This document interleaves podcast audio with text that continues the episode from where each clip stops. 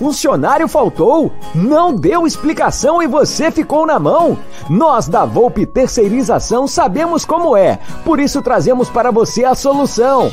Podemos te oferecer contratos seguros e sem dor de cabeça em limpeza, portaria e facilities. Temos mais de 20 anos de mercado e contamos com uma estrutura completa. Todo o nosso pessoal é supervisionado duas vezes por semana no seu posto de trabalho. E você, cliente, tem um canal direto de comunicação com a gente. Precisou de mão de obra qualificada? Contrate já! A Volpe Terceirização. Serviços terceirizados que superam expectativas.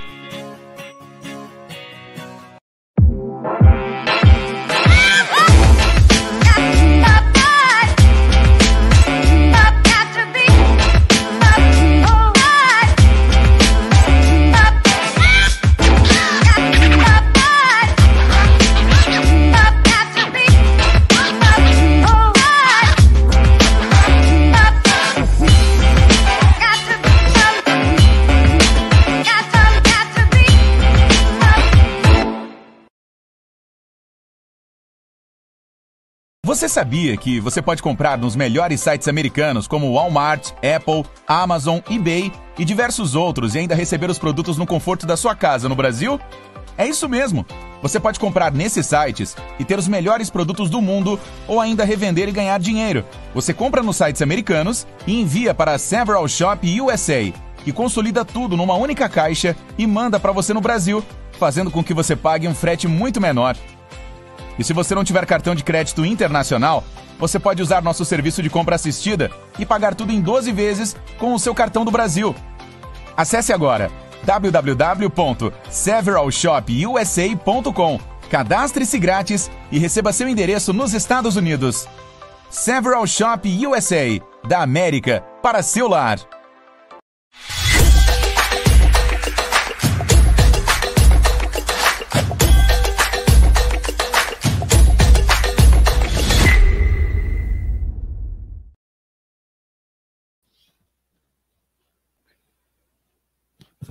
Quando surge família Amit 1914, quando surge família Palmeiras, tá começando mais um palestra nesses 15 dias sabáticos de Palmeiras. Meu Deus do céu, 15 dias tendo que criar matérias, criar conteúdo, sem treinamento.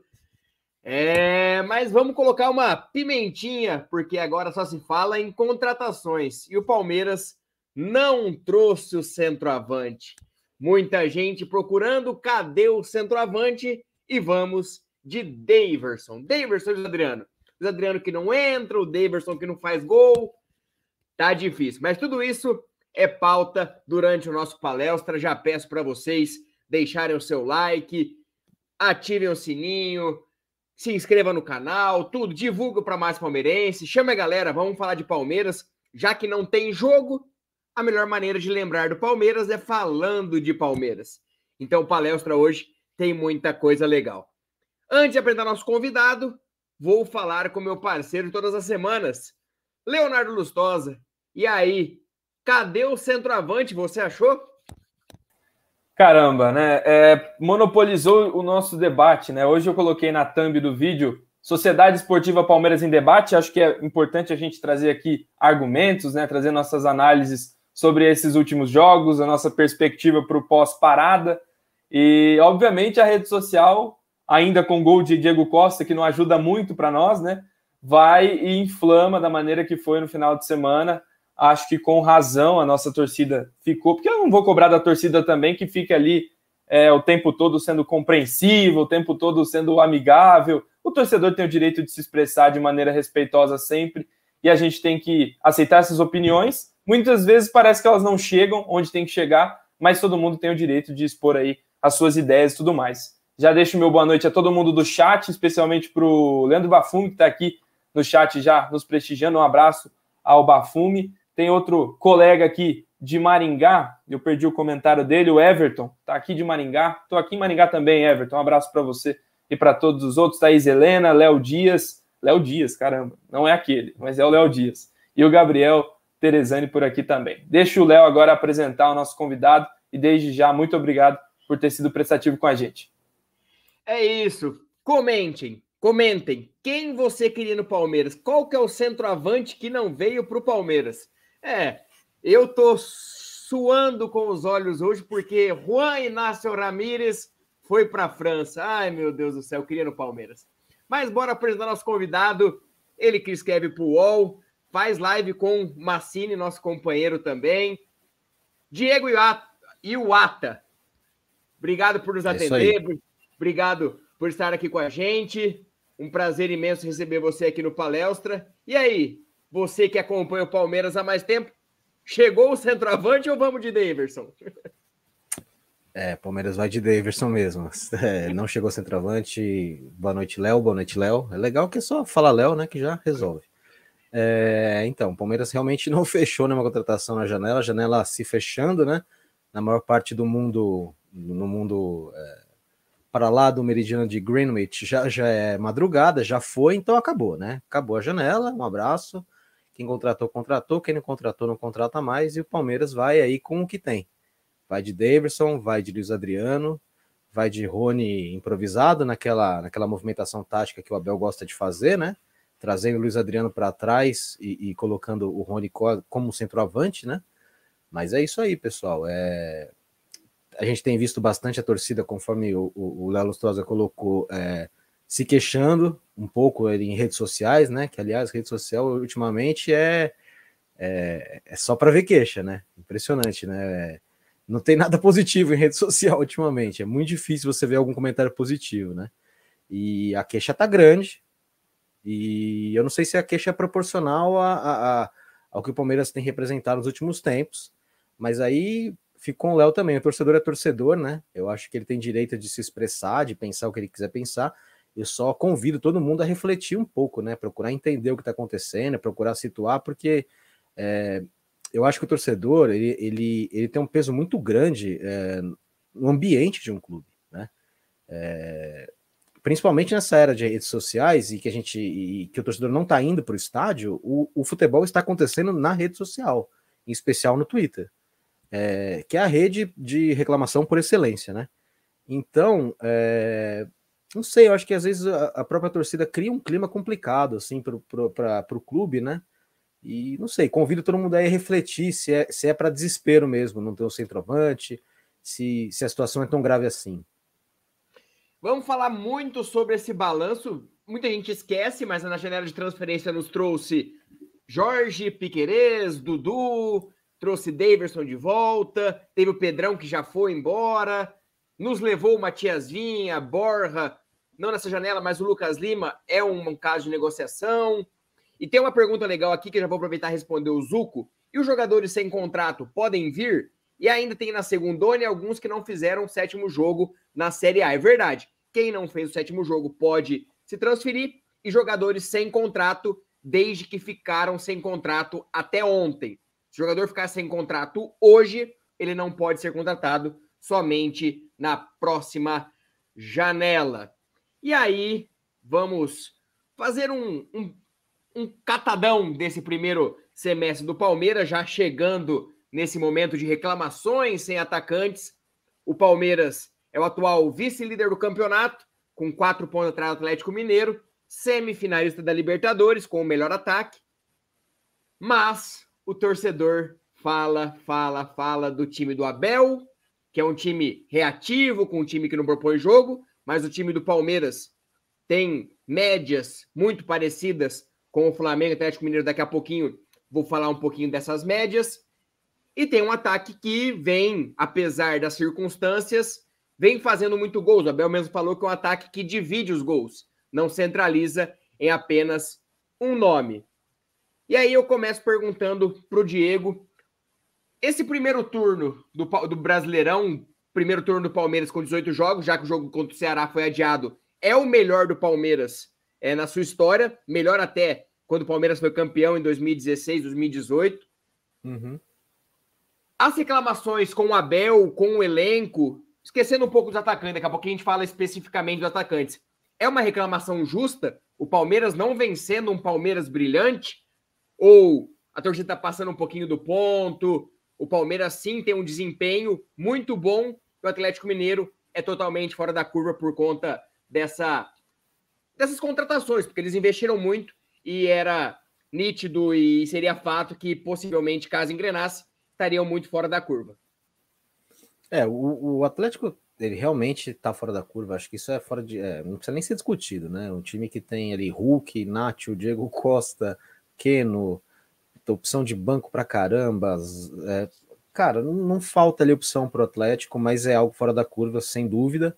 É, eu acho a campanha do Palmeiras, estava até hoje mais cedo, participei do, do podcast no UOL com, com o Vanderlei Lima, né?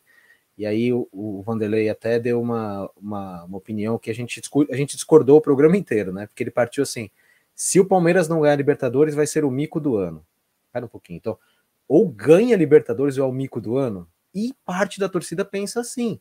Porque parte da torcida entende que, que o Palmeiras, por ter a Crefisa, por ter o Allianz Parque, por ter o Abel, por ter dinheiro, é, tem obrigação de ser campeão. É, gente, eu nasci em 80, né? Então eu vi Palmeiras assim bastante complicados. Eu não tenho esse grau de exigência com o Palmeiras de modo algum, nem com o Palmeiras nem com qualquer outro time. Eu acho que ninguém tem obrigação de ganhar, de se classificar.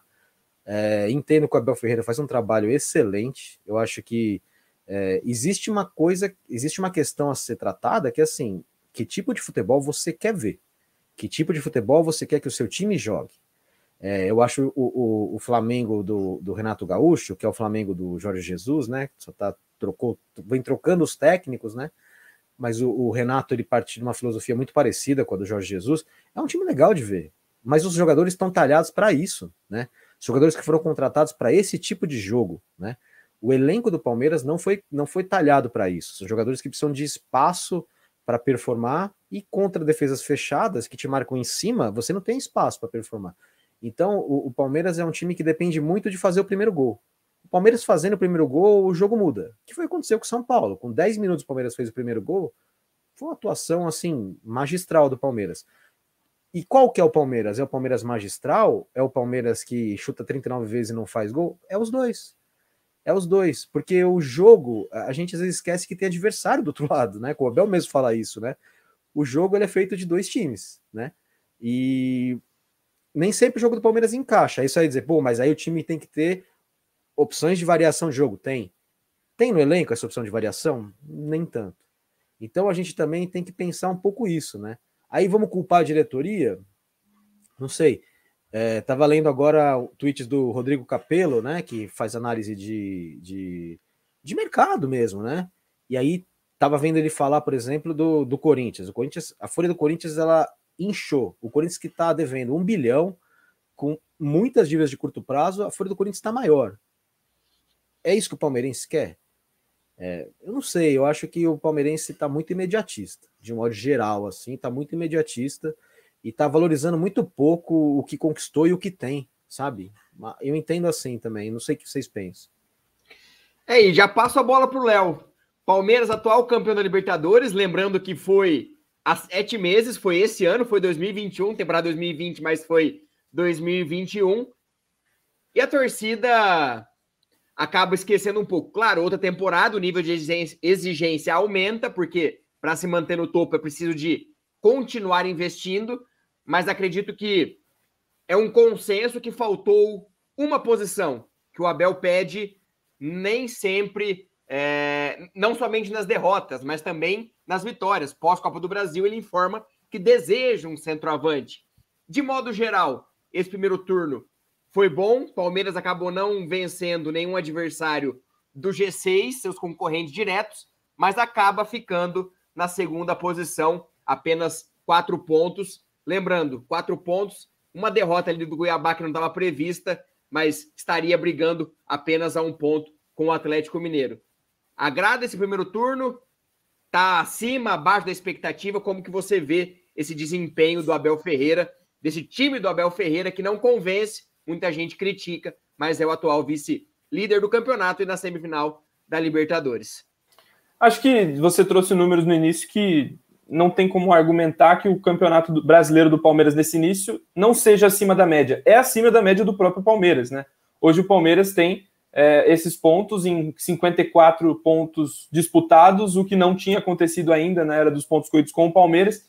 Então é algo assim elogiável, uma campanha bem decente, não é nada perto de catástrofe. Catástrofe é o vizinho de muro que está com 23 pontos, remando ali, tentando sair daquele buraco e ir ao G6. Se o Palmeiras estivesse nessa situação, a gente ponderaria de outra forma, mas é muito boa a campanha do Palmeiras no Campeonato Brasileiro. Para analisar o todo, né, as lições que se tiram, eu tenho, eu sempre penso na onde partimos, né?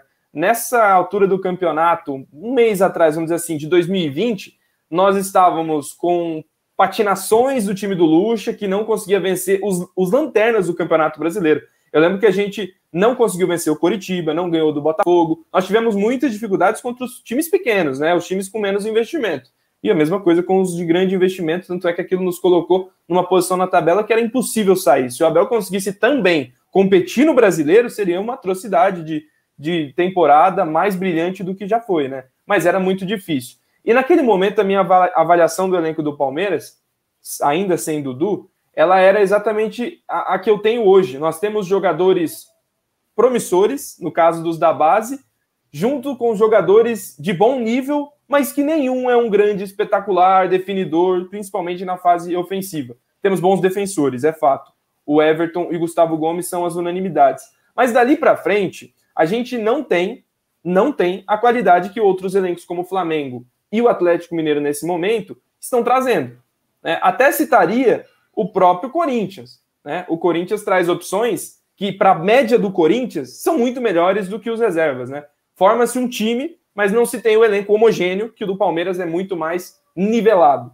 Né? Isso faz com que o quê? A gente tenha oscilações que é, talvez perdurem em alguns momentos, porque nós não temos o, o, o fato novo. O, o Dudu trazendo essa qualidade nos trouxe alguns bons momentos e eu não consigo perdoar as oito grandes chances criadas contra o Cuiabá não terem se traduzido em gol, porque para mim essa é a resposta, né? Eles têm de onde tirar da cartola nesses momentos, nos momentos de dificuldade, mas nós patinamos nesse aspecto. A diferença é que o Palmeiras é muito mais organizado do que Flamengo e Atlético Mineiro dentro do gramado. Se você acompanhou os jogos do Flamengo nesses últimos meses com o Renato Gaúcho, coisas condicionam vários placares desses largos e a qualidade dos jogadores é fato que também. Mas esses times sofrem muito mais do que o Palmeiras em alguns momentos, principalmente defensivamente, porque o Abel, para mim, faz um trabalho de organização melhor do que Renato e Cuca. Então isso acaba equilibrando as coisas. O grande trunfo do Palmeiras não são as individualidades, é o trabalho do treinador. É esse o ponto que eu traria, e eu acho que é aí que a gente tem que se apegar para o restante da temporada. Né? A questão da eficácia. A gente não mede se um time está sendo efici é, não eficiente, mas criativo ou não pelo número de gols que ele faz. Né? Isso é o jogador, é dentro do campo, é dentro das quatro linhas, ele que decide. O Palmeiras tem criado. Né? Trouxeram aí outro dia. Nos últimos seis jogos, o Galo finalizou cento e tantas vezes. O Palmeiras, tendo um a menos contra o Galo, fez 95 finalizações. Então não dá para falar que o Palmeiras não é organizado, que não tem tido repertório, né, como alguns insistem em dizer. A questão para mim é, de, de novo, essa da qualidade me pega bastante esse ponto e eu não consigo desvincular dele. Acho, e aí opinando, dá para ir com o que tem? Vai ter que ir, não é que dá para ir, vai ter que ir. Mas eu acho que era fundamental ter contratado um centroavante. E aí eu explico por quê. Eu sou um dos que no início da pandemia, onde o Palmeiras assumiu a posição de não contratar, não vamos gastar, vamos ser bem, é, assim, manter os pés no chão, eu aplaudi naquele momento, mas na sequência já veio um contrato de 80 milhões pelo Borré, que me trouxe um, um, outro panorama. Se é possível fazer isso, se havia a possibilidade de se pensar nisso, né, é porque algumas coisas estavam desajustadas. E o Dudu volta. E aí o Dudu volta e assume, vamos dizer assim, esse espaço na folha salarial. Palmeiras tem muitas dificuldades com os contratos longos e eu acho que esse é o grande impeditivo do, do que faz hoje no mercado. Mas o meu ponto é justamente esse: dá para ir com o que tem pelo trabalho do treinador e não pela qualidade dos definidores que é muito normal, comum, na média. O Luiz Adriano em grande fase foi diferente, mas hoje não me parece estar naquilo que já mostrou na última Libertadores. E temos um baita superchat do Lucas Debeus, que mandou 20 reais às 20 horas e 20 minutos. Olha, o número 20, lembrando de Lucas Lima. Ê, saudade! Discordo hum. completamente. O Palmeiras foi que mais ganhou em premiações 2020, Copa do Brasil, Paulista e Libertadores é chamado pela Leila de maior patrocínio das Américas. Tem o dinheiro da TV. É inadmissível não trazer um 9 e um 10. É, boa questão e a galera sempre pergunta. E o dinheiro das premiações? É, a pandemia acabou prejudicando, mas eu é aquilo que a gente já discutiu em algumas outras lives. O Palmeiras sempre falou em vender os garotos. Não precisou por conta dessas premiações. E acabou segurando grande parte das promessas, pensando em vendas futuras. Pode falar, Léo. Só, só para trazer uma resposta, eu também concordo que a gente precisava ter um nome diferente. Eu disse isso, inclusive, no meu comentário. Mas eu acho que o trabalho se sustentou porque o técnico é muito bom e extraiu das peças médias que tem bom futebol. Eu não acho que a gente esteja pronto para ganhar campeonatos. Eu acho que a gente precisa e precisava de um cara diferente. Para mim, ter um 9 ali que fizesse os gols que o Palmeiras cria, eu tô com a torcida, entendeu? Mas eu acho que o que sustentou foi exatamente o Abel Ferreira. E isso também passa pela competência dele, porque ele pediu esse reforço. Ele cansou de pedir esse reforço. E para mim aí é o atestado da incompetência nesse aspecto da diretoria. Você não atendeu um técnico campeão com o que você arrecadou, pelo menos uma contratação daquelas que é para chegar e vestir, para mim é grave. Para mim pega um pouco e, e, talvez por isso eu não coloque o Palmeiras como favorito das competições que tá. E aí a gente entra no centroavante, porque eu quero. O Léo falou do Borré e a gente pega uma linha de pensamento muito legal. Primeiro tenta o Borré, 80 milhões, aquele desespero, vai para a Argentina, negocia, não consegue. Aí volta o Dudu. Volta o Dudu. E aí, ah, vamos investir no Tati Castelhanos. Negocia, negocia, negocia, negocia, negocia, não consegue. E aí simplesmente o Palmeiras para. O Daverson volta, o Palmeiras assume que vai usar ele, o Borra volta, mas é emprestado logo em sequência, o Palmeiras não se movimenta mais. E aí eu passo a bola para o Diego, falando de números. O Palmeiras tem 1,6 gol por jogo, o Atlético 1,5 e o Flamengo tem 2 no Brasileirão. É, chances claras, o Palmeiras cria 2,2 chances claras. O Galo, 1,9. O Flamengo, 3. Chances perdidas. O Palmeiras perde 1,5, o Galo 0,9 e o Flamengo perde 1,9. Então, tá nesse nessa média. Em finalizações, o Galo chuta 10.1 por jogo, o Palmeiras 11.3 e o Flamengo 13.3. Então o Palmeiras está nivelado. Falta o centroavante, mas o Palmeiras tem bons números, como o próprio Abel diz, por conta da do equilíbrio. São vários jogadores que fazem gols: Scarpa, Veiga, Rony, Breno Lopes e tantos outros. Essa postura de não trazer, ir atrás do Borré, recuar, ir atrás do Tati, recuar, não ir atrás de ninguém, não dá para entender. E aí o Abel pede atacante e vem o Daverson, que é o atacante que mais perde chances no Palmeiras. Você acredita, Diego, que o Palmeiras estaria em outro patamar? Não falo é, de qualidade, notável. Uhum. Mas o Palmeiras com um atacante nota 7, nota 7,5 ali, que conseguisse desenvolver melhor as chances. Dudu, por exemplo, contra o Atlético Paranaense, deu oito passes para finalizações, nenhuma foi para o gol. Nenhuma nem chegou perto do gol. E é, aí eu números, emendo, e né? só emendo a questão do Luiz Adriano. Cadê o Luiz Adriano? Então, aí eu quero voltar nisso, né? Os números mostram que, que sim, que o Palmeiras tem volume, que o Palmeiras cria, que a dificuldade do Palmeiras é, é, é transformar chances em gol, né? É, eu acho que tem dois aspectos a, ser, a, serem é, avaliados aí, né? Um é primeiro, o Palmeiras precisa, precisa de um centroavante. Quando acabou a Copa do Brasil, que foi um jogo muito bom, é, o Abel falou uma coisa interessante, né? Que agora o sarrafo vai subir, né? Então ele já previa um pouco o que seria acontecer, porque o Abel é um cara que observa muito o mercado, ele sabia que o Atlético Mineiro ia se movimentar, ele sabia que o Flamengo ia se movimentar, enfim. Ele fala disso já antes da temporada começar. Eu confesso que não tinha vislumbrado isso naquele momento.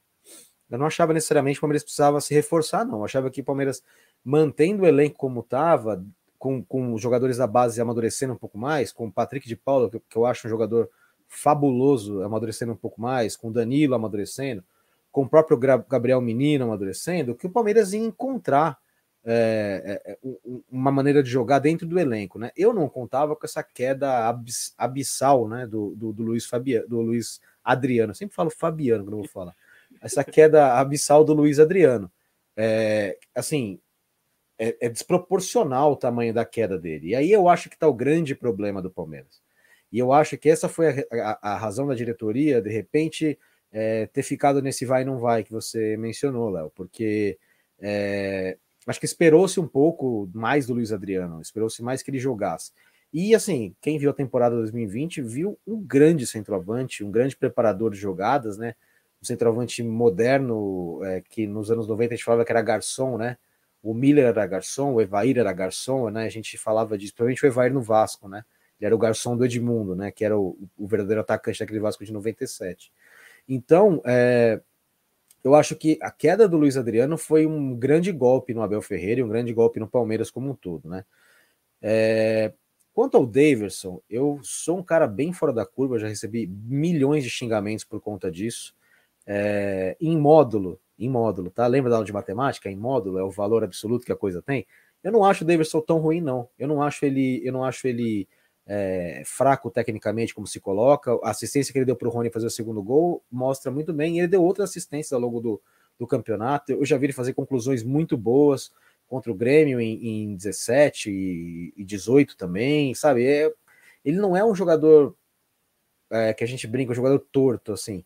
Só que ele tem um problema de concentração. Acho que a questão do Davidson não é técnica, a questão do, do Davidson é psicológica. Não que ele seja é, louco, não é nada disso mas é uma questão de concentração. Você percebe que ele está no lugar certo, ele, ele aparece para fazer as conclusões e ele erra a conclusão. Então, é uma questão de, de confiança ali, né? E, e, é isso que me, me, me coloca, é, é, me deixa, é, como jornalista, intrigado e como torcedor, porque eu também sou torcedor, chateado de ver um trabalho excelente como o do Abel ser vilipendiado, ser criticado, ser tratado como lixo é, por conta de chances que jogadores estão perdendo. Né? Os jogadores estão perdendo a chance. Né? Contra o CRB foram 39 é, arremates a gol, só o Scarpa deu 17. Ele bateu a gol um monte fora da área. Isso também é mérito, porque os espaços surgiram para ele concluir a gol. Né? Então eu acho que tem, tem, tem, tem um ponto é, a ser observado aí. É, o time é o conjunto, é o trabalho que o técnico faz, com o treinamento que é feito durante a semana, com o time que vai a campo, as boas escolhas e é, é que essas boas escolhas façam os, seus melhores, né? E eu acho que essa parte que está faltando mais. É, que, que, que, as, que as peças em campo consigam, para usar um, um, termo da moda aí, de, de coaches e afim, performar de acordo com o que precisa. É, eu acho que essa é a grande questão. Aí vão dizer assim: faltou um centroavante? Faltou. E para mim, o centroavante que faltou é o Luiz Adriano. Ele está no elenco. Ele está ali. Por que, que ele não joga? É, ex-mulher é complicado você bancar o que ex-mulher fala, né? Ex-mulher falou que ele está no pagode. Eu não estou vendo esse pagode, não posso dizer se é verdade ou não. É, acho muito leviano a gente é, dar crédito para isso, né? Briga de ex-mulher com ex-marido, acho que não tem como a gente dar crédito para isso, mas que tem algo esquisito com o Luiz Adriano, tem. Ele recebeu propostas do Grêmio, sim, ele recebeu propostas do Inter, sim. Esse negócio da família dele e do Inter, desse irmão dele, ah, ele tem, ah, Colorado. Então, assim, você quer ir, você vai. Você quer ficar, você fica. Mas, assim, ficou, vamos jogar como você sempre jogou. Né? Eu acho que ele perdeu um pouco a concentração também, perdeu um pouco o prumo.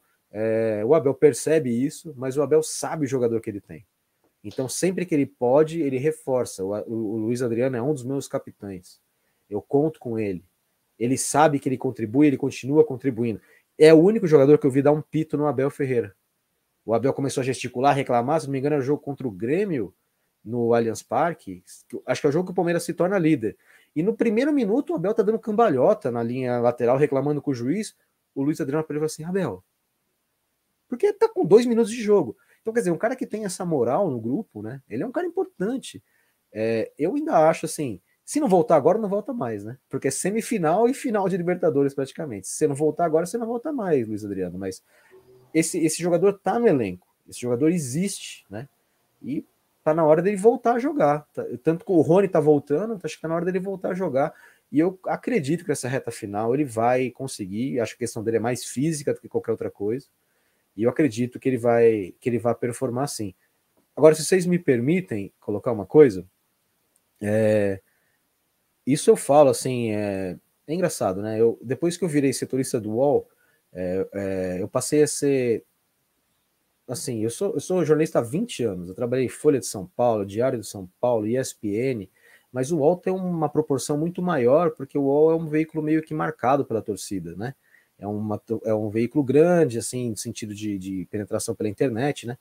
O que eu passei a ser xingado depois que fui pro UOL é uma grandeza. E uma das razões que eu fui xingado foi porque uma vez eu falei que o Abel estava querendo pautar a pergunta dos jornalistas, e mantenho, pode xingar tudo de novo, foi, foi sem brincadeira, acho que uns 50 mil pessoas me xingando, quando ele queria ganhar parabéns porque o Palmeiras se classificou, eu reclamei, eu falei, ele não pode pautar a imprensa, e ele não pode pautar a imprensa, pode me xingar à vontade, é, e eu acho que o palmeirense está mais preocupado, porque o Corinthians contratou milhares de pessoas do que com o seu próprio time eu acho que o palmeirense está preocupado em perder a batalha das redes sociais. E não é isso. O futebol joga no campo, gente. O futebol não é meme. O futebol, o futebol joga no campo. O futebol é campo, bola, três pontos, como dizia o Jair Pisserni, com que eu, que eu tive prazer de conhecer também pessoalmente. É campo, bola, três pontos. O Palmeiras precisa trazer cinco, cinco reforços, que nem o Corinthians. O Corinthians precisa. O Palmeiras não precisava. Porque esse time foi campeão da Libertadores. Que tenha subido o sarrafo, que tinha que trazer duas ou três peças, concordo, concordo. O centroavante era uma delas, e aí isso está provado, era uma delas. Mas o palmeirense não precisa ficar nesse, nesse nível de neurose porque não contratou. Porque não contratou justamente porque é um elenco que tem qualidade, né? O Flamengo também não fez grandes contratações, fez? Não fez também. Ah, mas ele tem, eles têm o Pedro no banco, é verdade. Para algumas posições o Flamengo excede para outras o Palmeiras excede. Então eu acho que é, calma, palmeirense. Né? Nas lives lá que a gente faz com, com o Massini, eu e o William Correia, no nosso programa o Palestra Palmeiras 1, 2, 3, 4, eu estava lendo os títulos, tem mais de um episódio que o título é Calma, palmeirense. Porque o palmeirense é um, é um torcedor nervoso, é a nossa natureza, a gente sabe disso. Mas o Palmeiras está no caminho. Um time que é semifinalista da Libertadores, vice-líder do Campeonato Brasileiro, vice-campeão paulista, campeão da Libertadores do ano passado, campeão da Copa do Brasil do ano passado, não pode ser um time ridículo que precisava contratar desesperadamente na janela. É, eu acho que o Palmeirense tem que valorizar o que tem. É, que time tem o Danilo? Que time tem o Patrick de Paula? Que, que nem titular é. Que time que tem o Rafael Veiga? Que time que tem o Rony? O que o Rony fez no ano passado, gente? Ele não é o Pelé, mas o que ele fez no ano passado? Ó, vou lançar o desafio. Rony ou Roger Guedes? Quem vocês preferem? Eu prefiro o rústico. aí, Principalmente depois de tudo, né? Acho que não tem nem. Enfim. Mas assim, vamos. E pelo que jogou no Palmeiras, o Rony. Vamos brincar de matemática em módulo de novo? Em módulo, eu prefiro o Rony. Então, quer dizer, precisa o palmeirense ficar desse jeito nervoso? Não sei se precisa, gente. Ô, Diego, e só para trazer, a gente fala assim, eu também concordo nessa do centroavante, que pelo menos para o Abel cita muito, para disputar a posição de verdade com o Luiz Adriano, para fazer o próprio Luiz, Luiz Adriano evoluir, né, e não ficar nessa de vem não vem. O Palmeiras teve alguns momentos agudos nessa do meio do ano para frente, vamos assim dizer, nessa temporada. Foi a eliminação para o CRB, obviamente, ali foi um momento atípico, ninguém soube explicar e eu não sei até hoje falar o porquê né? Óbvio, é pênalti, que a gente não estava preparado e não sei se está até hoje. Mas, por exemplo, antes do primeiro empate, aquele jogo pelo Brasileirão dos dias de folga com o São Paulo, o Palmeiras tinha nove vitórias consecutivas no Campeonato Brasileiro. Nove vitórias seguidas. Nove. Nove. Nove. Eu vou frisar esse número muita porque coisa. é muita coisa. E o Palmeiras hoje está em segundo muito por muita essa coisa. sequência também. E aí, ok, a gente vem para esse jogo com o São Paulo no Campeonato Brasileiro, mas já era com o olho para Libertadores. O Palmeiras já já estava pensando que era um confronto muito difícil. São Paulo é pior, o elenco não é melhor que o do Palmeiras, é verdade, mas é um clássico que a gente nunca tinha ganhado do São Paulo. Então, assim, nos momentos de concentração máxima assim do Palmeiras for exigido, o Palmeiras competiu. E aí é a palavra que eu trago hoje. O Palmeiras não tem deixado de competir nos momentos, nas horas. A gente pode ver, em momentos a gente não conseguiu ganhar do Galo, tem o porquê não conseguiu ganhar do Red Bull Bragantino no outro momento, enfim, tem os pontos de derrota, mas isso acontece, acontece. E, e, assim, eu acho que o Palmeiras poderia ter se preparado um pouco melhor para esses momentos em que as oscilações viriam, né? Por exemplo, o meio-campo, o, o meio-campo tem, tem opções que a gente nem viu, nem viu em campo. É, o, o Matheus Fernandes não entrou ainda, o, o Danilo Barbosa parece que queria ser devolvido, enfim, mas é o ataque. O ataque, para mim, é muito médio. É muito médio, médio, médio. E, e, e é o ponto que eu trago para a hora H, né? Quando for Palmeiras e Galo, o Palmeiras tem que se superar muito, né? Tem que melhorar muito no nível de concentração, e é isso que o Abel cobra, né? Por isso que eu falo, gente, o trabalho do treinador é muito superior ao dos outros dois, se a gente for fazer uma comparação, porque ele tem menos recurso de talento e tira desses caras aquilo que a gente não imaginava em agosto do ano passado. E aí, Léo, é o centroavante. E aí a gente para e pensa naquele gol do Luiz Adriano contra o River Plate. Que outro atacante do Palmeiras faria aquele gol que ele fez contra o River Plate? Acho que nenhum. Então, é ter esse atacante. acredito que o Palmeiras tem esse atacante, que é o Luiz Adriano. Porém, não está em boa fase, mas vamos crer que até no dia 21 de setembro ele esteja à disposição. E aí eu já peço, temos 813 pessoas e só 411 likes. Se não der like, o Lucas Lima volta. Então deixe seu like para Fortaleza gozar e abusar do Lucas Lima. E temos três superchats. Lucas Debeus de novo. Fala que é inadmissível, pois dinheiro tem e depois, quando perde algum campeonato, como Supercopa, Recopa, Copa do Brasil, para o CRB, os primeiros a atacarem é a imprensa e que leva alguns a pedirem fora Bel. É, mas acredito que a cobrança, a torcida entendeu que é muito mais para a diretoria não contratar do que propriamente pelo trabalho do Abel, que vem sendo bem feito. Acredito que sim, mas a falta do atacante todo mundo já sabe que é por conta da diretoria. Bruneira, precisamos de um 9 mesmo quando o Luiz estava bem, para ter reposição. Imagina agora ele com preguiça. É, falaram que o único gramado que o Luiz Adriano joga é lá no Rio Grande do Sul. Tá lá agora.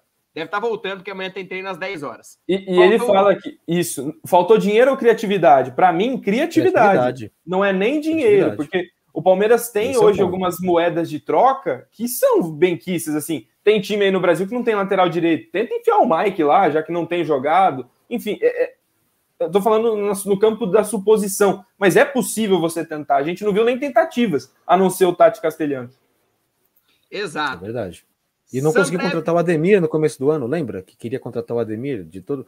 Como é que não consegue trazer o Ademir? No, o, o, Abel não pediu o Van Basten, pediu o Ademir do América Mineiro. E ali faltou um pouco de, de garra ali, eu achei, do, da diretoria do Palmeiras. Vender o projeto de atual campeão da Copa do Brasil e da Libertadores. Se você não, com esse, com esse projeto, com essa, com essa questão, você não conseguir vender para um jogador, aí é um pouco difícil.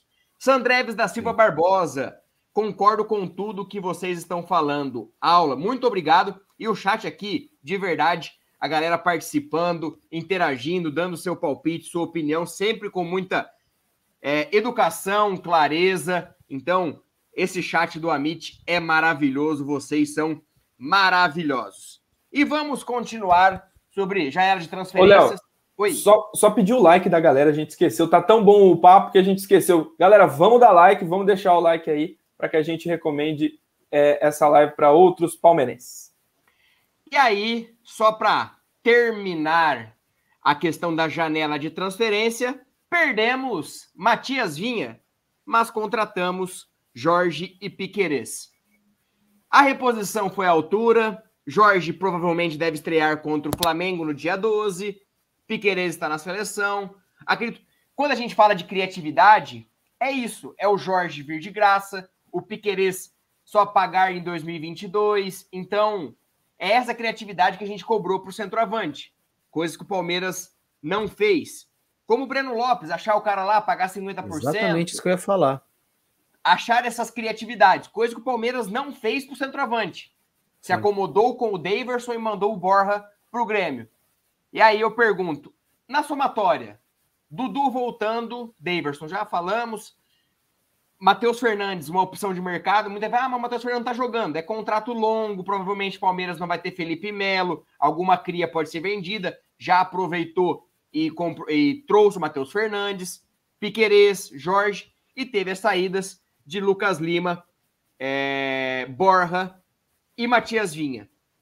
Se você for analisar no contexto geral, o Palmeiras foi bem nessa janela ou poderia ter sido melhor? Vamos falar do centroavante, claro, mas sem contar o centroavante que a gente já discutiu bastante. Foi boa?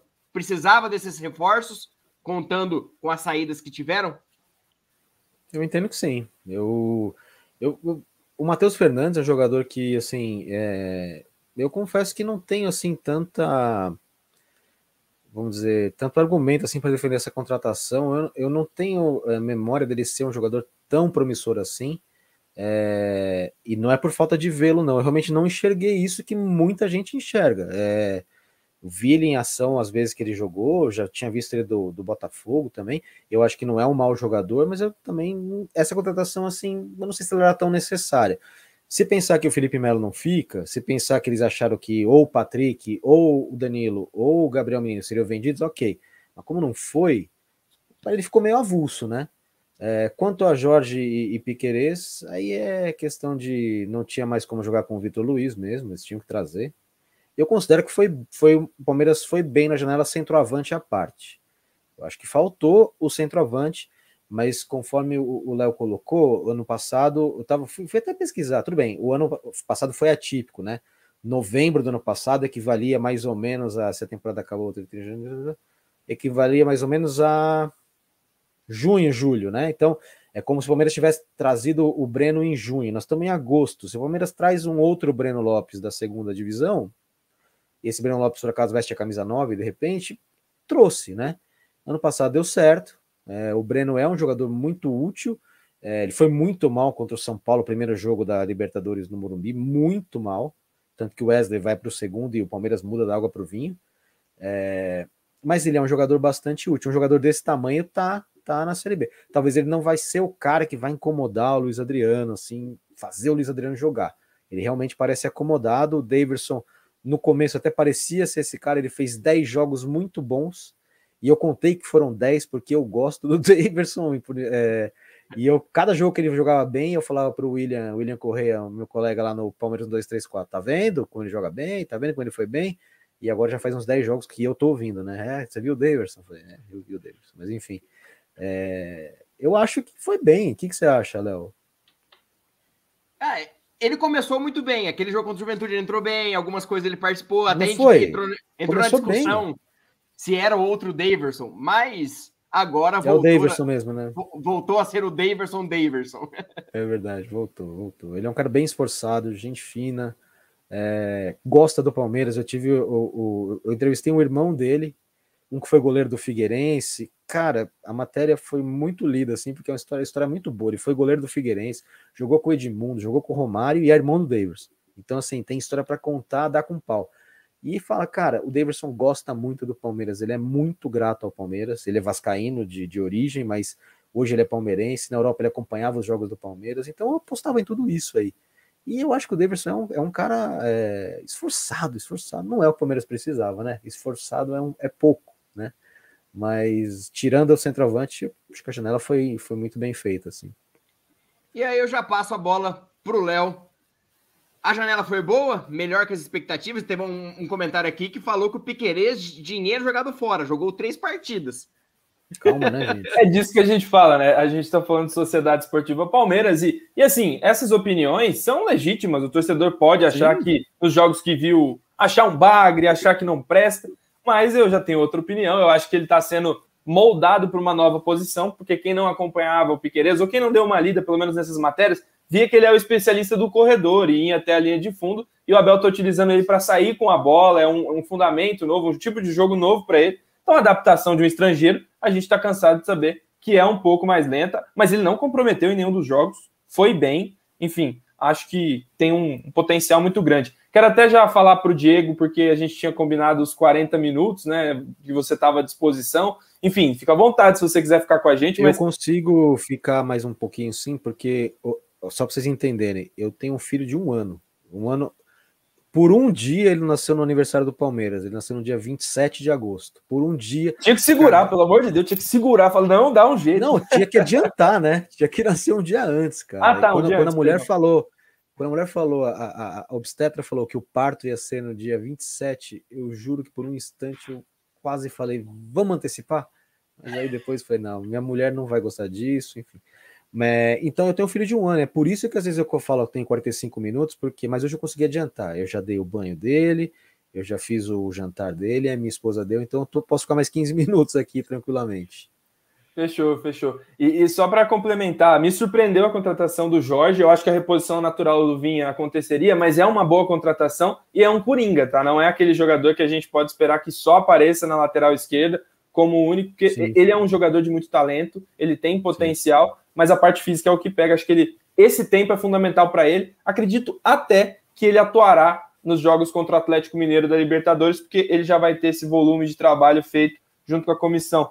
E, e assim, é, no meio, não trouxemos ninguém que interrompesse o espaço da garotada, era o meu maior medo, trazer um meia e um volante velho, já que, que tivesse a necessidade pelo peso do nome em ser titular. Nem Felipe Melo está sendo, gente. Então, significa que. É uma grata surpresa, né? Para mim, sim. Para mim é uma até na zaga não está aparecendo. Outra Eu surpresa. acho ele bem importante, mas é o que você falou. Se ele vai tomar espaço de jogador jovem que precisa crescer, né? É, é o caso do Bruno Henrique, né? Quando ele foi vendido no ano passado, eu tenho um grupo de amigos palmeirenses que é da época da faculdade e como eu sou velho, eu tô falando de 20 anos atrás. É, que a briga era, mas o Bruno Henrique, mas o Bruno Henrique, a gente falou assim, falar para um amigo, Fábio Fugita, Fugita, tem um moleque que vai subir que chama Patrick De Paula, que eu tenho certeza que você não viu ainda que ele põe o Bruno Henrique no bolso, cara. Espera ele subir que você vai ver. E aí, quando, quando o Patrick subiu, aí ele falou: É, acho que foi bom ter vendido o Bruno Henrique. Foi, cara. E a casa Mas do Felipe é... Melo. Ele é importante. A Leila Pereira talvez renove com ele? Acho que sim. Mas é, ele não pode tomar espaço da molecada. E, e, a gente tem que observar que todas essas contratações são com potencial de revenda ou de uso longo no auge do atleta. Então o Palmeiras mudou de postura não tem trazido mais medalhões, né? No máximo renova com os seus de, de estimação, mas isso é normal, um elenco também precisa né, de, dessa experiência. E, e assim, para o lado do campo, eu fiquei bastante preocupado também com isso, porque muita gente pede esse atacante e tal. William Bigode, se não é centroavante, é o quê, né?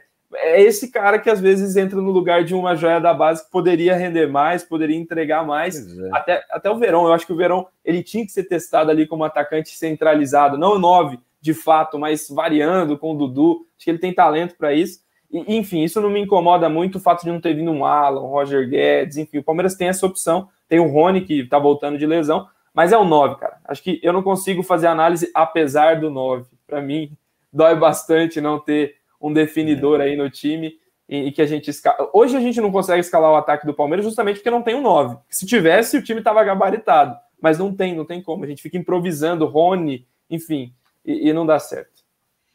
E, Léo, temos um novo membro no canal, Cristiano Neri. Obrigado, Cristiano, aqui com a gente. Entra lá na aba comunidade, pega o WhatsApp para participar do grupo, o link do grupo, então participe com a gente aqui do Amit. E agora eu vou entrar num, num outro tema. Chega de falar de contratação, a janela fechou, só se acontecer algum milagre, algum jogador sem contrato ou da Série B. Mas, na última semana, tivemos a inauguração da sala de troféus, o Diego teve a oportunidade de conhecer a sala de troféus e hoje é, é, publicamos na nossa palestra também que o Palmeiras, a sala de troféus, uniu as famílias da comissão técnica do Palmeiras, todos os familiares da, do, da comissão do Palmeiras estavam aqui nessa, nessa inauguração, as famílias nesse momento importante. Algo muito legal que a gente sempre cobrava as famílias estarem mais perto e é um bom sinal. Se as, se as famílias estão vindo, mais tempo de Abel Ferreira no Palmeiras. Graças a Deus. Tomara que o Abel continue por mais tempo aqui no Palmeiras. Aí eu passo a bola para o Diego, já perguntando para ele como foi essa experiência da sala de troféus e quão importante é a presença das famílias. Dá uma revigorada. A gente viu o Abel muito inquieto, falava que era muito apegado com a família, não vendo fam as filhas dele crescerem. Quão importante é isso para esse contexto tão próximo da Libertadores, o Palmeiras daqui 21 dias disputando a Libertadores, a semifinal contra o Atlético Mineiro. É, até recomendo, fazendo aqui o alto merchan, é, quem puder entrar lá no meu Twitter, arroba Diego Marada, eu tenho o link da matéria que eu fiz com a visita à sala de troféus modéstia à parte, acho que é, ela dá um bom panorama do que vocês vão encontrar, porque é uma matéria escrita por um jornalista que é palmeirense também. Eu, eu cresci dentro do clube, né? Eu sou nascido e criado na Pompeia, apesar dessa cara de japonês aqui. A maior parte da minha família é italiana. E na verdade o Palmeiras veio para na minha família por conta do meu avô piauiense. Essa história é bem legal, um dia eu conto para vocês. Com um monte de italiano na família, quem trouxe o Palmeiras para a família foi um cara que veio do Piauí. Mas enfim, voltando à sala de troféus, eu frequentava muito a sala de troféus, as salas de troféus anteriores, é, quando eu era pequenininho, né? É, sempre que eu estava no clube, uma hora eu passava dentro da sala de troféus. Às vezes eu estava esperando meu pai fazer alguma coisa, matava o tempo lá dentro, enfim. Então eu senti muita falta disso, porque eu ia, eu ia seguidamente. E quando eu entrei na sala de troféus ontem, é, cara, é clichêzaço falar essa frase, mas passa um filme, passa um filme porque primeiro que você entra, você já escuta a torcida. Olê, olê, porque tem gravações entrando, né? Então é uma delícia. Você entra pisando numa grama sintética, você dá de cara com uma visão assim, tamanho real do, do Parque Antártica. E assim, eu adoro Allianz Parque, adoro Allianz Parque, mas nunca vai existir nada igual o Parque Antártica, cara. Que eu gosto, que é o Palestra Itália, mas eu gosto de chamar de Parque Antártica porque é o mais histórico ainda, né? O Palmeiras é, tinha um name rights que, que não recebia um real por causa disso, né? Porque ali era o parque da, da cervejaria. Falei disso outro né? dia. Falei disso outro é, dia. É o primeiro name rights da história. Durou 90 anos o name rights, porque ali era o parque da, da cervejaria Antártica, né? Anteriormente. Então, você já é, é uma. Cara, é muito legal, porque você, ao mesmo tempo que você faz uma viagem é, no presente do Palmeiras, né? Porque tá ali tá a, tá a nova Taça Libertadores, tá o brasileiro de 18, o brasileiro de 16, a Copa do Brasil, tá a história do clube desde 14. Você dá de cara com a Taça Savoia, que foi ganhada pelo Palmeiras em 15. Você vê um bilhão de troféus que o Palmeiras ganhava em, em excursões e. É, putz, eu tô morando em Jundiaí agora, né? Aí tinha lá um jogo, era. Como é que era? Taça Guaraná Espumante porque uma, um fabricante de, de, de Guaraná aqui de Jundiaí chamado Ferraspari, que existe até hoje, estava lançando um Guaraná espumante e importou o Palmeiras São Paulo. Então, é, cara, vale muito a pena. Acho que a partir de setembro o público em geral vai poder estar é, tá na sala, vai poder frequentar a partir de 20 de setembro, se não me engano. E, meu, vale a pena. Agora sim, foi conversei com o Fernando Galupo, que é um, um, um historiador e um dos, dos responsáveis pelo, pela curadoria do espaço, pela organização.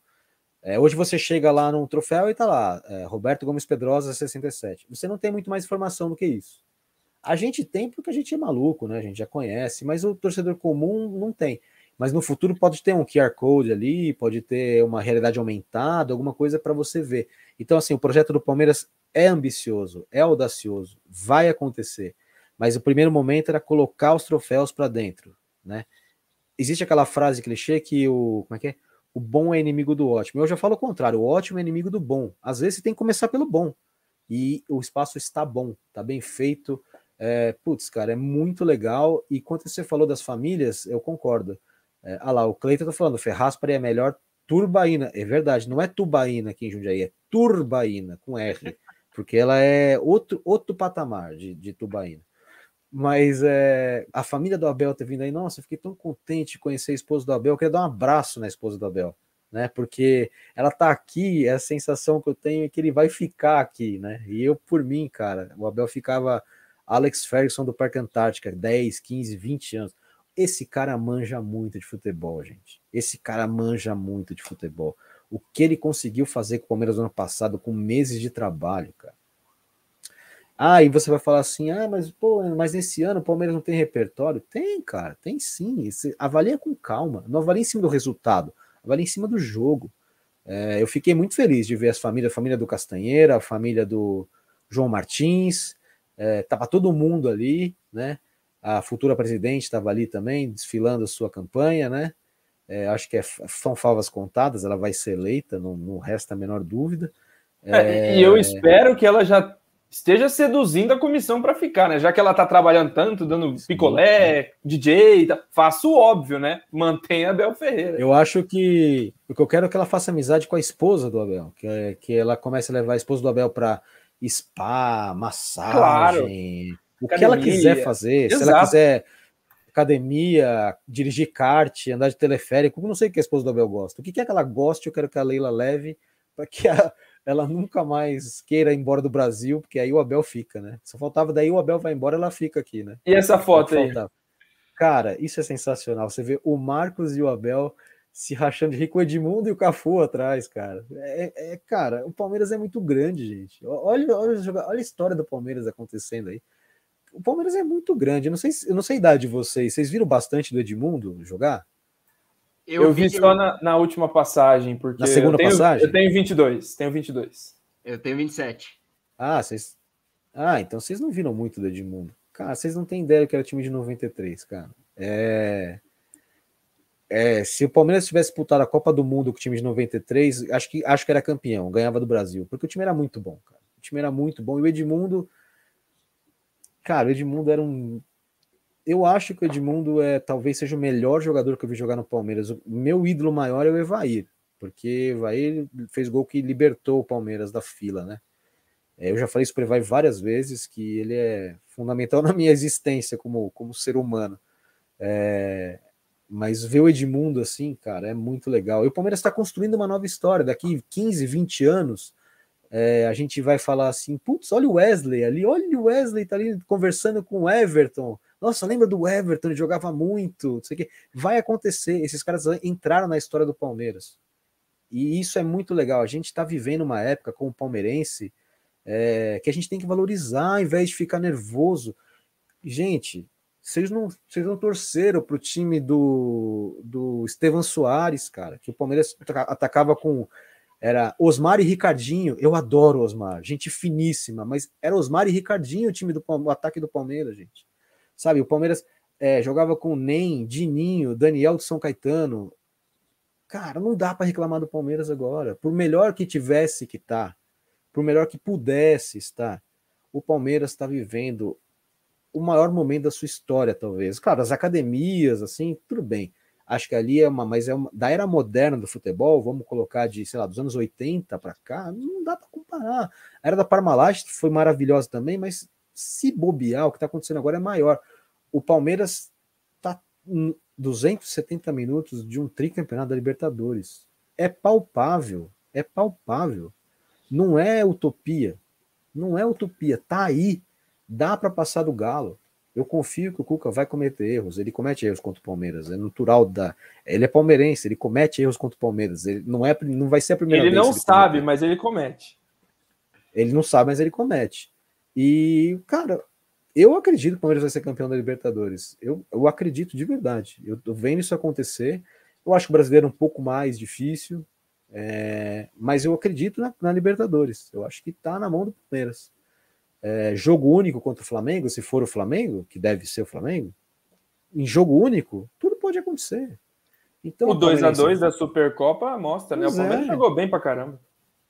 E o Abel fez uma profecia tétrica, né? Que eu espero que ele esteja errado. Eu odiei. Alguma coisa nos não, pênaltis. Não, não. Pelo amor de Deus, cara, fala isso não.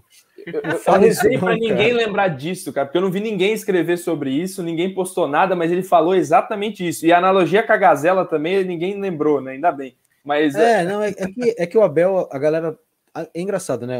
Duas coisas que eu queria falar também. Tô falando mais que o Homem da Cobra aqui, mas é que eu tô falando para um público diferente do meu. Então, é, alguns recados que eu não, não, consigo dar no nosso programa, muito menos no UOL, né?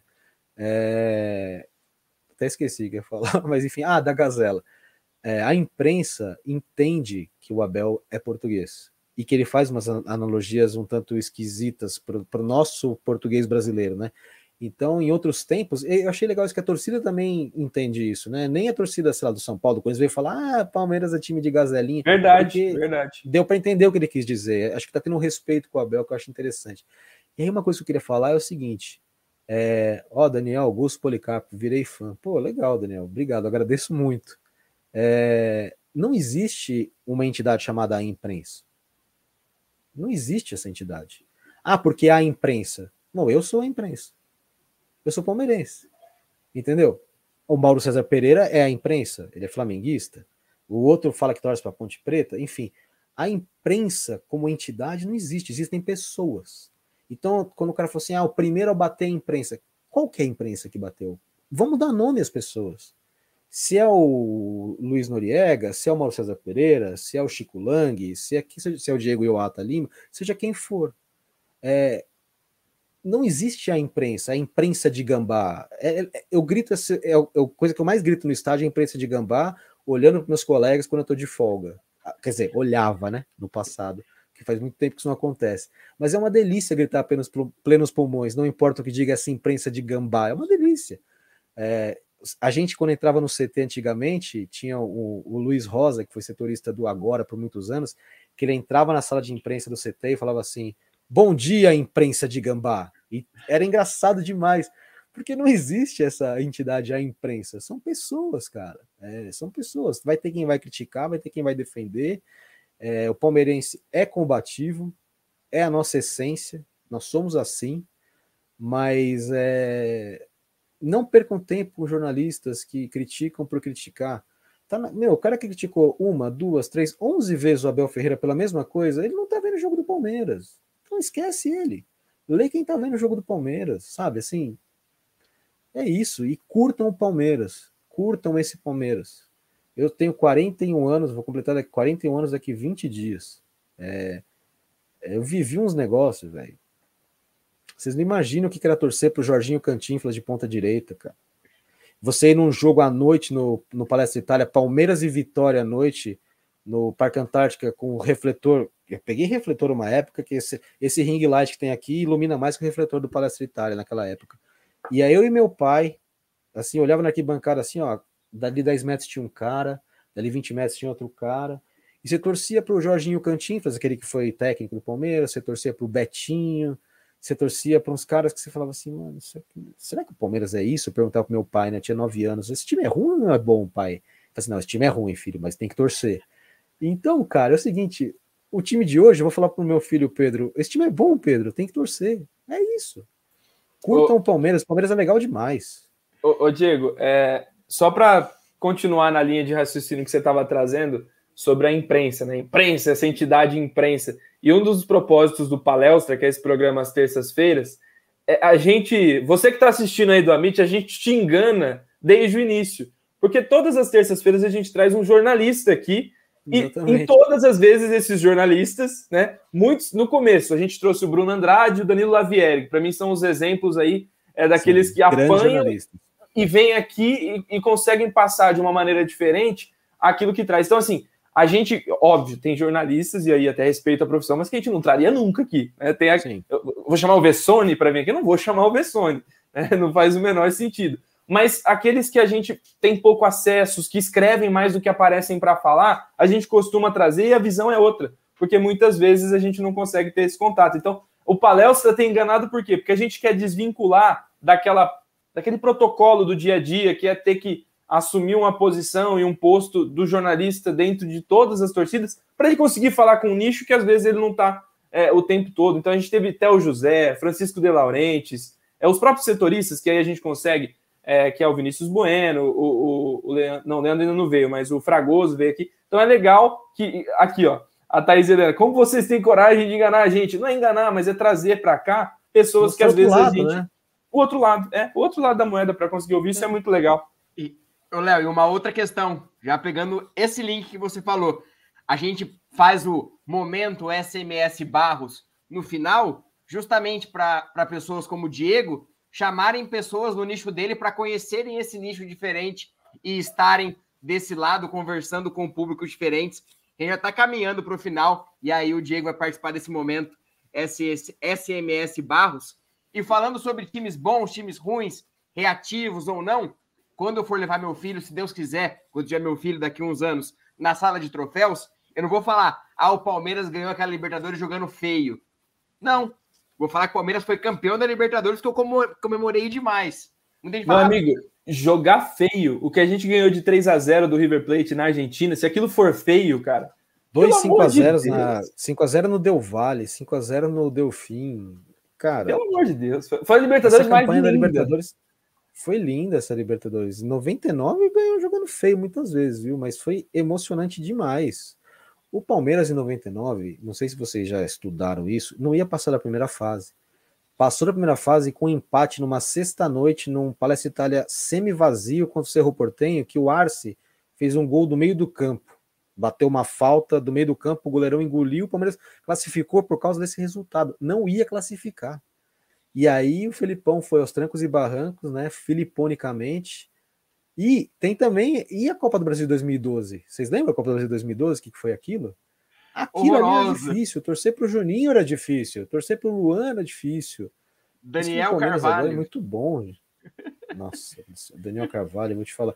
E eu, outro dia eu achei uma coluna minha no Diário de São Paulo, um recorte de jornal aqui antigo, é, em que eu peço Daniel Carvalho no lugar do Valdívia. Eu falei, nossa, o que, que eu tava fumando naquela época, né, cara? Eu sou, eu assim, eu sou um, um Valdivista. É... Na época eu não era Valdivista. Eu gostava pra cacete dele, mas eu mais meti o pau do que gostava, porque você estando no CT, vendo o que era o Valdívia, era difícil gostar tanto do Valdívia assim.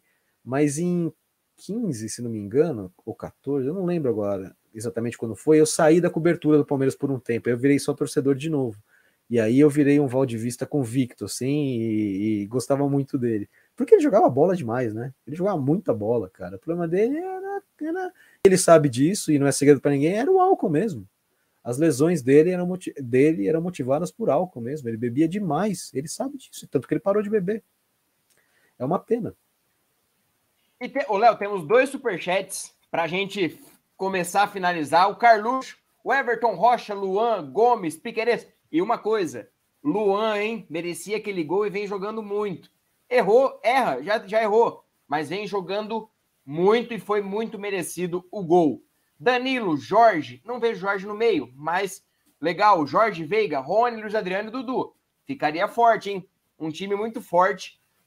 A única coisa aí é o Jorge, que eu vejo que o Abel não vai tirar o Zé Rafael de jeito nenhum, porque o Zé Rafael é um homem de confiança e vem fazendo boas partidas também. E aqui o Raimundo Neto mandou 10 reais, mas não escreveu nada. O Raimundo, manda sua mensagem aqui embaixo que a gente lê. Você mandou superchat, tem todo o direito aqui. Ah, ah lá, ele viveu. A época do Estevam Soares. É... Ah, então, Raimundo, você sabe do que eu tô falando, hein, cara? Que dureza. O Palmeiras quase foi. Cara, o Palmeiras quase foi campeão com aquele time. Era impressionante, cara. Foi no ano que o Serginho do São Caetano, infelizmente, veio a falecer contra o São Paulo, né? O São Paulo era o principal rival do Palmeiras pelo título. E chegou um momento que assim, parecia que ia dar. Parecia que ia dar o Palmeiras ser campeão, mas não deu, né? E nem deveria ter sido também. Mas é isso aí. É... Curtam esse Palmeiras, gente. O Abel é muito bom. O Abel é muito bom. Tá cara dedicado, estudioso. Ô, ô Diego, já. Diga lá. Só, só pra... A gente não fez um momento de ver show com você no começo, né? Verdade, porque a, a, gente estava meio atropelado aqui na pauta, a gente já passou pelas pautas que a gente queria. Mas a gente tem esse que momento é David Show, é a piscadinha dele ali. O momento David Show, a gente pergunta para o convidado qual foi o momento mais maluco, mais Daverson possível dele como jornalista ou como torcedor, né? Do Palmeiras no estádio, numa cobertura. Você lembra de um momento assim que você não se esquece, além do imprensa de gambá que você gritava para seus colegas de profissão? Galera, eu vou contar isso aqui. É... Eu tenho na minha cabeça que eu perdi algumas chances profissionais por conta do que eu vou contar aqui para vocês agora. É... Quando o Palmeiras inaugurou o Allianz Parque em 14, eu era setorista do Palmeiras na Folha, obviamente fui à inauguração, aquela, aquela derrota para o esporte com gol do Diego Souza ainda, né? Que é para coroar.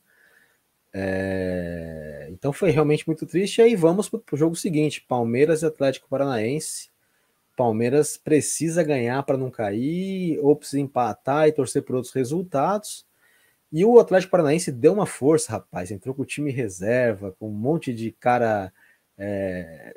Time misto, né? Um monte de cara que. Moleque, gente da base. Falta para o Atlético. Na minha frente, cara. Na frente do lugar onde. Porque não tinha área de imprensa na época. A W Torre, ela. Godonanias e do Diego Souza. Foi 2 a 0 Juliano. Foi, foram dois gols. Foram dois gols. É, então tem falta para o Atlético, né? Ali bem na minha. O primeiro gol é do Ananias, né? Tanto que falava que era o Ananias Park, né? Que ia ser o, o Allianz Parque, mas enfim. Falta pro, pro Atlético na minha frente ali. Não tinha era de imprensa, laptop no colo. Gol do Atlético. Eu levantei, eu levantei falando, vai tomar no time de. Na área de imprensa, revoltado, velho. Eu não sei o que, que baixou em mim saí empurrando. Entrei numa sala de imprensa improvisada, dei uma, um chute numa cadeira. Não tô, não tô mentindo. Tem a colega meu que pode atestar que é verdade. Eu dei um pontapé numa cadeira que voou. Nesse momento eu caí em mim. Eu falei, eu não tô aqui torcendo. Tô Já tinha acabado com tudo, né? Aí o que, que eu fiz? Eu tentei fugir. Eu vi, eu escutei um segurança. Ô, oh, vem aqui, vem aqui, vem aqui. Dei de louco. Saí andando. Fui até o banheiro, já vi a, segura, a, a, a, assessora da W Torre na época, que era a Karina Okamoto. Aliás, ela não deve estar tá vendo que ela não é palmeirense, mas queria muito voltar a falar com ela, que ela é gente boa. Eu já vi o segurança vindo, ei, ei. aí já vi ela assim: não, não, não, ele é da Folha, ele é da Folha não sei o que, entrei no banheiro, lavei o rosto, falei, cara, o que, que eu vou falar quando eu sair aqui fora? Falei, bom, vou encarar, né? Saí, o cara chegou para mim e falou assim, oh, você chutou a cadeira ali? Eu falei, chutei, cara, desculpa. Só falei isso. Eu olhei pra cara dele, era um alemão, assim, uns dois metros de altura, ele olhando assim para mim, né? Aí ele falou, eu também sou palmeirense, cara, tudo bem. Mas não chuta outra cadeira, por favor. Senão eu vou ter que tirar você. Falei, não, tranquilo, não vou chutar mais nenhuma cadeira, fica tranquilo. Aí fiquei pianinho até o fim do jogo ali. Tanto que quando o Palmeiras faz o gol, né? Muito torcedor, muito jornalista comemorou ali, eu não comemorei, fiquei paradinho, porque aí eu fiquei traumatizado, né? Quando, aí quando acaba o jogo do Palmeiras, tá tendo o jogo do Santos, né? Eu corro para ver junto com o Felipe Zito, que ele tá vendo na, na tela ali do, do laptop dele, jogo Palmeiras, Palmeiras e Santos. Eu vejo o, o Vinícius perder um gol pro, pro Vitória, que poderia ter ferrado o Palmeiras, e vejo o, o Thiago fazer o gol pro, pro Santos. Né? Como é que ele chama? Thiago Ribeiro. Thiago Ribeiro, que, tá, que tava no Red Bull Bragantino agora, que é palmeirense, diga-se, né? E, e aí foi, foi um alívio. Foi uma, mas assim, foi o meu momento mais louco na cobertura, assim, negativo, porque, cara, eu sei que isso chegou depois no chefão da Folha, que é palmeirense. Isso chegou no ouvido dele. E eu tenho certeza que eu perdi algumas oportunidades profissionais na Folha. Aliás, um abraço para o Rogério Gentili, que é, era chefe de redação da Folha, hoje é meu colega no UOL. É, tenho certeza que eu perdi oportunidades por causa disso. E a melhor coisa que aconteceu comigo foi a Copa do Brasil 2012.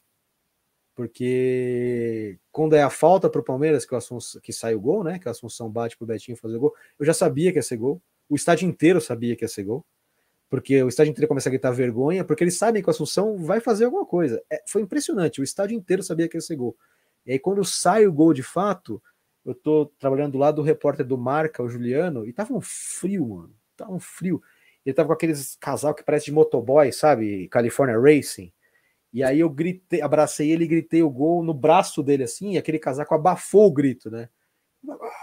Com a boca tapada assim e comemorei o gol como se não houvesse amanhã, né? Aí eu olhei pro lado, tinha um monte de gente comemorando. Eu falei, ah, acabou, é campeão, cara. Se não gritar campeão aqui agora com esse time, eu vou gritar quando? Mas são as coisas que a gente passa, cara. A gente passa os negócios como torcedor e jornalista que é, é embaçado, cara. E, e, hora, e quando você pega a raiva do time que você tem que cobrir e é o seu time que você trabalha. E pior, e quando você trabalha no Corinthians, como eu trabalhei um ano setorista do Corinthians, e você começa a pegar simpatia por algumas pessoas. E aí você fica feliz que o Corinthians não perdeu naquele final de semana, porque aí, sei lá, o Tite, que tinha me dado uma boa entrevista na semana passada, eu achei que ele era um cara legal, não queria que ele fosse demitido. Né? Então você consegue separar os lados, cara. Você consegue separar. É, eu nunca deixei que meu palmeirismo influenciasse em deixar de dar uma notícia ruim, em deixar de fazer uma crítica, e nem em ficar enchendo bola de quem não tem que encher bola. E quando eu trabalhei no Corinthians, a mesma coisa. É, tanto que a torcida do Palmeiras me xingou loucamente porque eu falei que o Abel não tinha que escolher o que, queria, que ia ser perguntado para ele. Ele pode escolher o que ele vai responder. Eu não vou responder a sua pergunta porque ela é idiota. Ok. Você não devia fazer essa pergunta? Não, isso não é você que define, Abel. E eu amo o Abel Ferreira como torcedor. Não me impede criticá-lo como jornalista, né? Então, é, eu gosto sempre que eu falo com o torcedor de falar isso. É, o jornalista palmeirense, na hora que ele está jornalista, ele é acima de tudo jornalista. Aqui eu estou como convidado, então eu estou mais palmeirense que o normal. Né? Mas é, é isso, cara. E meu momento de Show é esse aí, cara. Chutei uma cadeira na inauguração do. no segundo jogo do Allianz Parque, quando o Palmeiras tomou o gol, cara, do Atlético Paranaense.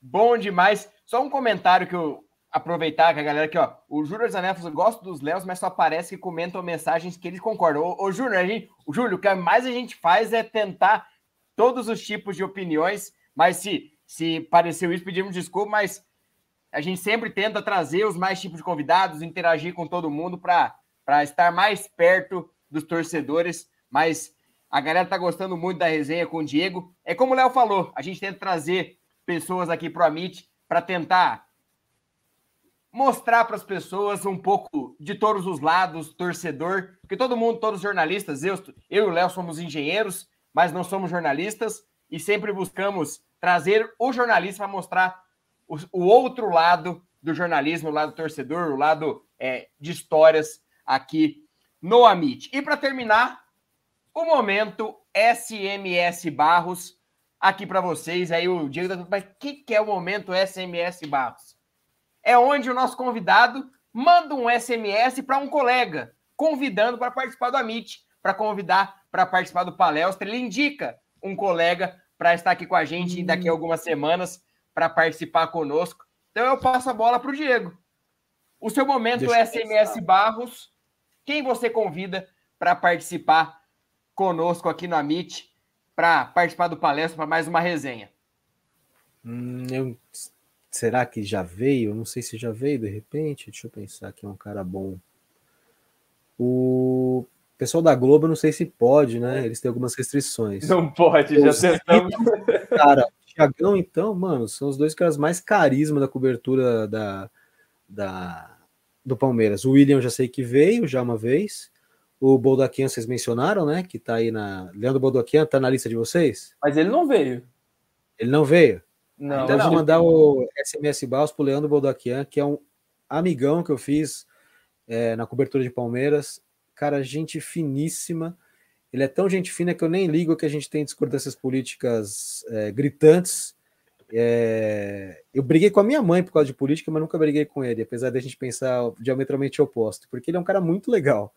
Então eu, recomendo aí que vocês convidem o Leandro Boldaquian, ele é sensacional. E outro também é o André, né? O André do SBT, o Todos de Pé, né? O... Vale muito vocês trazerem o André um dia, ele é gente finíssima. E, cara, ele foi lá no, no Palmeiras 234, foi sensacional. Ninguém passou mais tempo com o Abel Ferreira no Brasil do que o André, né? Ele viu todos os Jogos da Libertadores no cangote do Abel Ferreira. Então, é, e, é um, e, é um, cara que atesta que o Abel é, talvez seja o técnico que ele já viu mais envolvido com o jogo, né? A comemoração do, do terceiro gol contra o São Paulo é sensacional, cara. Ele, ele, aquele pique que ele dá até a linha de fundo é muito legal, cara. É muito legal, muito legal. A, a gente brinca aqui que o Abel é mais palmeirense que muito, muitos de nós, porque ele, ele vestiu é, a camisa cara. do Palmeiras. Ele, ele nasceu em Penafiel, em Portugal, por acaso, porque o espírito dele é da Pompeia. Por acaso certeza. não, ele já tinha pena da Fiel naquela época. Né? É verdade, é verdade. já tá até no nome. Não, mas se, se ele fosse palmeirense, ele não tinha pena, não, né? Porque a gente não tem pena, né? É, é, não, mas acho que, que deu pra Mas o, o, Abel é pompeiano, cara. Ele nasceu na Vila Pompeia, ele vai morrer ali tomando uma cerveja no, no, no bar do Savoy, ali na esquina um chopp no sobrado ali na Rua Caraibas, porque ele é muito palestra, cara, impressionante. Avante palestra, né? Ele, ele, ele tem ido atrás disso, né? Ele tem ido atrás de cornetar. Cornetar é um verbo que surgiu no Palmeiras, porque havia fábrica de fábrica corneta na frente do estádio, né?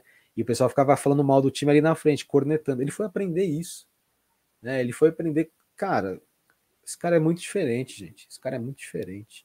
Esquece que às vezes o time dele é reativo. Porra, esquece isso aí, cara. Futebol é mais que isso, cara. Futebol é muito mais que isso. Futebol é muito mais que isso, é sempre pelo P no peito, sempre pelo P do Palmeiras. E a última parte da nossa live é a invasão a Meet, onde a gente leva os nossos inscritos, a nossa audiência para canais parceiros, para que outros canais cresçam também, como a Meet. A, a Meet a 70 mil inscritos. Então, invasão, Amit, aqui, o canal, deixa eu ver certinho, o Léo só postou o link que está aqui no, no, nosso grupo. Verde que nos une. Verde que nos une, entrevista com o presidente da TUP, Marcelo Lima. Então, vá lá, entre no link e coloque no chat. Vim pelo Amit, e é muito legal vocês invadirem, unir a mídia palestrina. É, ó, o Juliano Sexto aqui, ó, mudou total aqui, deixa eu pegar, que desceu total minha pequena visão que tinha do Diego. Conheci ele naquela polêmica do Abel na coletiva. Então, é, é por isso que serve o palestra, é para isso que serve o Amit. para unir a torcida palmeirense. Eu achei muito legal, de verdade. É, muitos jornalistas que vêm aqui que não são palmeirenses, nós somos meu time, outros. E o, e o Diego veio, assumiu, contou as histórias de é. Palmeiras, de arquibancada, e é isso, é muito legal, de verdade. É, eu acho uma, uma hipocrisia, cara. Ah, não, não tenho time, velho.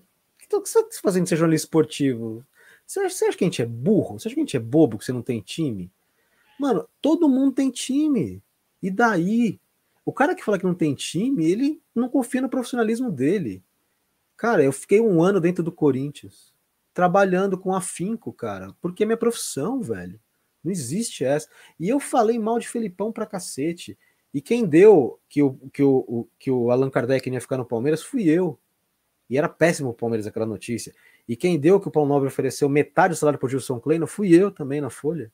E eu sou palmeirense, cara. Não tem essa, não tem essa. Só, só esconde o time quem não se garante, velho. Eu me garanto, eu faço o meu trabalho, eu garanto a minha seriedade. Isso eu garanto. Então, sou palmeirense, sim, cara. Tenho escuro tatuado no braço e o cacete e vou continuar tendo. Até logo. Quem não gostou, que não me contrate. Que nem o cara lá da Folha que soube que eu chutei a cadeira e não, que, não quis mais que eu ficasse. Não, não posso tirar a razão dele, né, cara? Ele tá certo, não tem que chutar a cadeira, mas enfim, é isso aí. Vamos que vamos. E para fechar, já, já me despedindo, o nosso chefe, Aldo Amadei, falou assim: ó, cara, não conheci o Diego, mas mande parabéns pelo profissionalismo dele. Essa é a palavra do Aldo, do canal, aqui do Palestra. Abração, Aldo.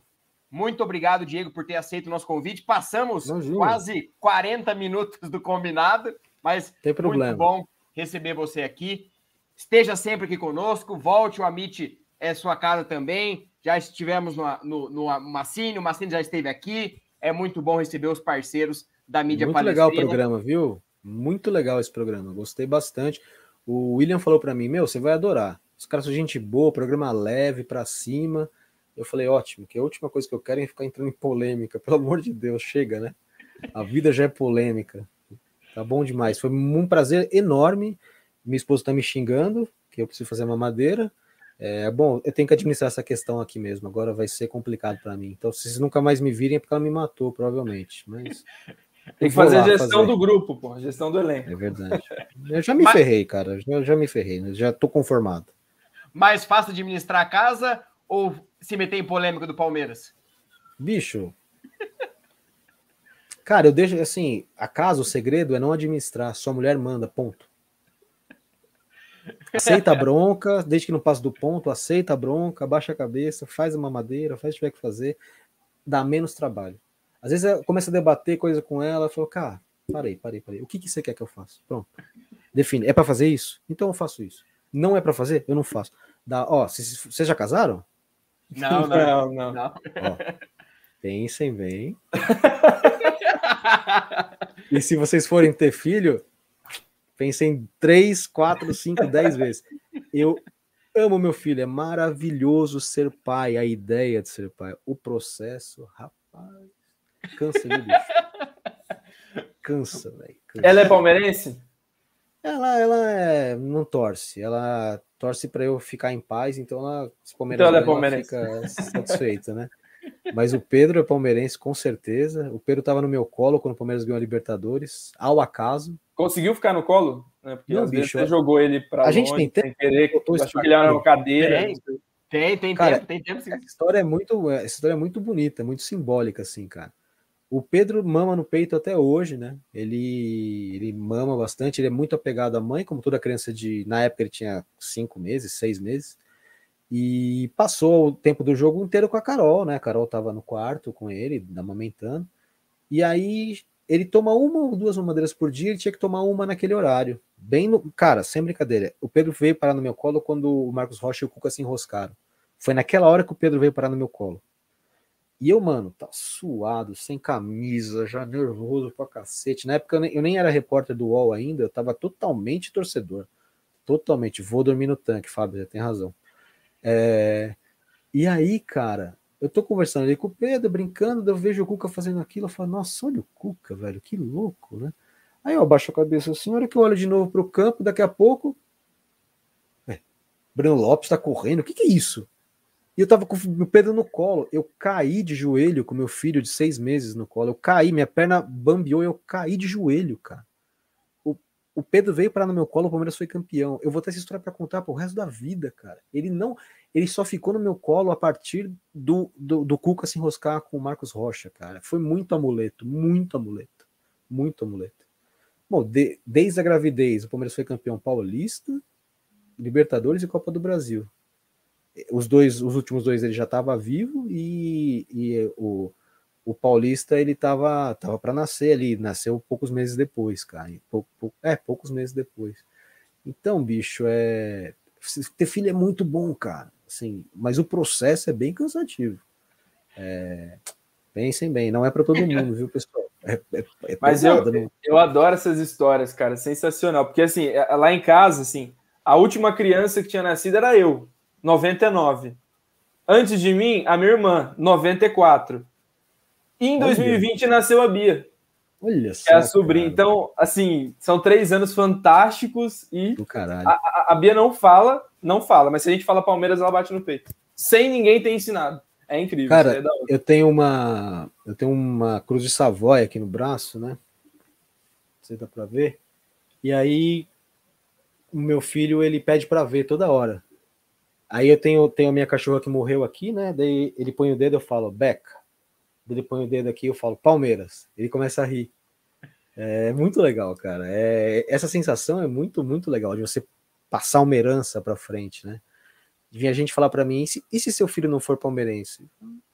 Não é meu filho, não existe essa hipótese. Vai fazer o DNA, ele não é meu filho, simples assim, cara. Não existe discussão. Aí uma vez um cara veio me dar lição de moral, o cara que nem gosta de futebol, foi meu chefe no lugar. Ai, mas eu tenho certeza que você vai deixar escolher. Eu falei, você tem certeza que você tá falando uma merda, velho. Não vai escolher porra nenhuma. Ele é palmeirense e acabou, cara. Não, não tem conversa. O cara parou de falar comigo com uns dois meses sem falar. Quer se meter no time do filho dos outros, velho? Dá licença. Porra. Vai cuidar do seu filho, cara. Deixa o meu, o meu é Palmeiras e acabou. Pronto. É isso cara, aí. Cara, sensacional demais. Baita Desculpa live. Desculpa aí, hein, tô falando pra cacete, hein, cara. Desculpa aí. É cara, que, como eu vou morrer mesmo daqui a pouco, eu vou aproveitar e falar tudo agora, né?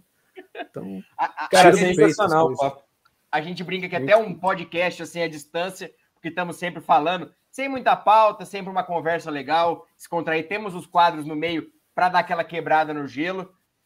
Hoje até não tivemos na fogueira, porque não tinha o que fazer na fogueira, porque tá tudo tão parado, mas temos outros quadros verdade. e foi muito legal, Diego, de verdade.